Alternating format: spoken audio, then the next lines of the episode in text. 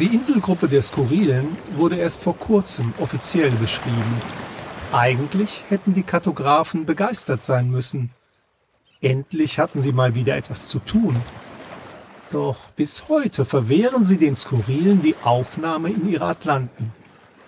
Will man alte Versäumnisse vertuschen? Das Nichtvorhandensein der Skurrilen in Google Maps und anderen Kartenwerken ist hinderlich für die Anbindung an die globalisierte Ökonomie. Viele der skurrilen Inseln sind bitterarm, weshalb sich dort mehr Piraten, Flunkerer und Fälscher finden als überall sonst. Auch auf Bölk, eine der unzählbaren Hauptinseln der Skurrilen, wäre nur wenig zu tun, wenn es nicht den Raumhafen gäbe. Barbaras UFO-Waschanlage. Wenn schwere Raumschiffe über unsere Jurte donnern, das Dach sich wellt und die Baumspitzen angesenkt werden, weiß ich, das sind Arcturianer. Ihren unbeholfenen, walzenförmigen Schiffen folgt der Spott der Galaxis. Ganze Sternbilder verweigern aus ästhetischen Gründen die Landeerlaubnis.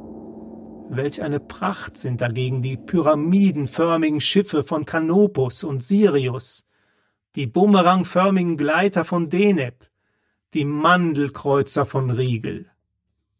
Um wie vieles origineller scheinen die Klobürsten von Capella und die rotierenden Aschenbecher von Antares.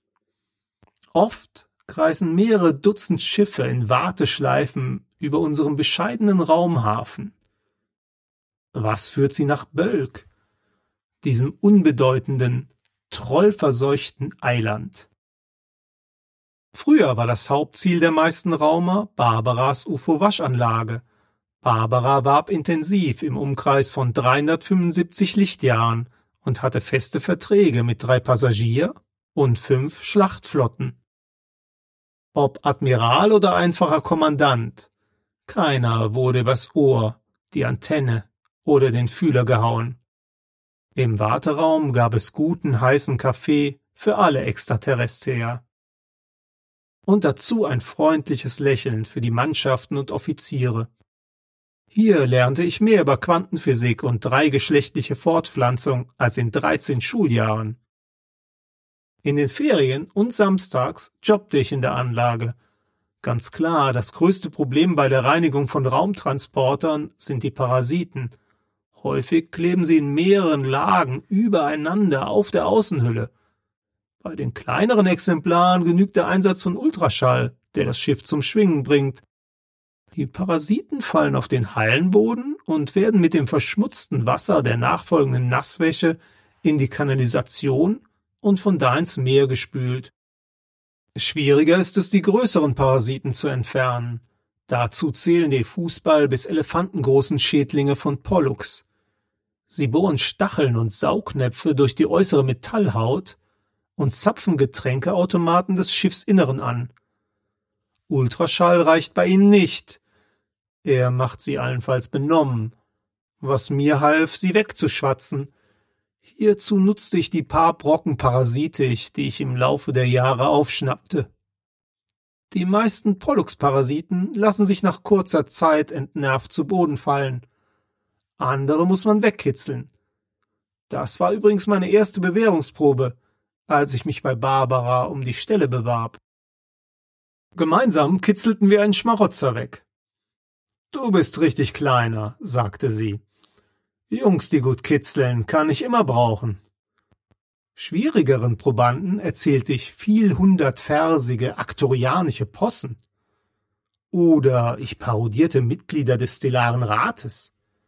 Das löste Zuckungen bis hin zu epileptischen Anfällen aus. Die Missetäter landeten im Gefängnistrakt der UFO-Waschanlage, wo sie warteten, bis Barbara einen Frachter charterte, der sie in die Heimat zurückbrachte. Barbara war Taoistin, die keiner Kaitos-Fliege einen Propeller gekrümmt hätte.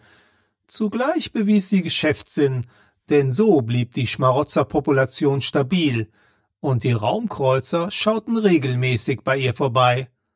Manche Parasiten wurden zu lieben Bekannten, die ich, um ihre Haftzeit angenehmer zu gestalten, zum Jack-Sauerbraten nach Hause bat. Barbara plante, mir ein Stipendium für parasitische Sprachen an der Beta-Geuze-Uni zu verschaffen. Aber dann heiratete sie einen der Köpfe eines Kapitäns von der Vega. Und ihre UFO-Waschanlage stand zum Verkauf. Ich begann mich nach einem neuen Job umzuschauen – am Morgen vor ihrer Abreise kniff mich etwas in die Wange. Verschlafen schaute ich mich um. Da war nichts. Kaum war ich wieder eingenickt, wurde ich erneut gekniffen. Diesmal fester. Etwas Kleines rannte in die Zimmerecke. Als ich ein Buch auf das unbekannte Ding werfen wollte, hörte ich Barbaras Stimme. Stopp, Junge! Träumte ich? Nein. Es war einer dieser damals modernen Postavatare. Daumengroß hat er automatisch die Gestalt der Absenderin angenommen. Du glaubst wohl nicht, dass ich ein Versprechen vergesse. Hier. Der winzige Barbara-Avatar reichte mir einen Memo-Brösel. Ich zerrieb ihn und drückte die Substanz in die Ohren. Was ist der erste Schritt vor dem Studium an der Betelgeuse-Uni? Mir blieben vor Glück die Worte weg. He, der erste Schritt. Der erste Schritt ist eine Sternenlehre. Und wo? Was für eine dumme Frage. Auf einem Lichtkreuzer oder Quantenbeuger. Am gleichen Tag überreichte mir Barbara schmunzelnd den Lehrvertrag. Nichts Besonderes. Ein Patrouillenschiff der Cassiopeia-Föderation, aber für einen Jungen aus Bölk war es das Ticket ins Universum.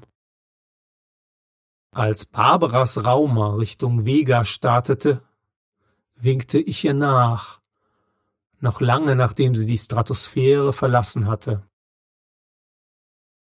Erwähnung beim wöchentlichen Arbeitsmeeting der intellektuellen Steine auf Capella 4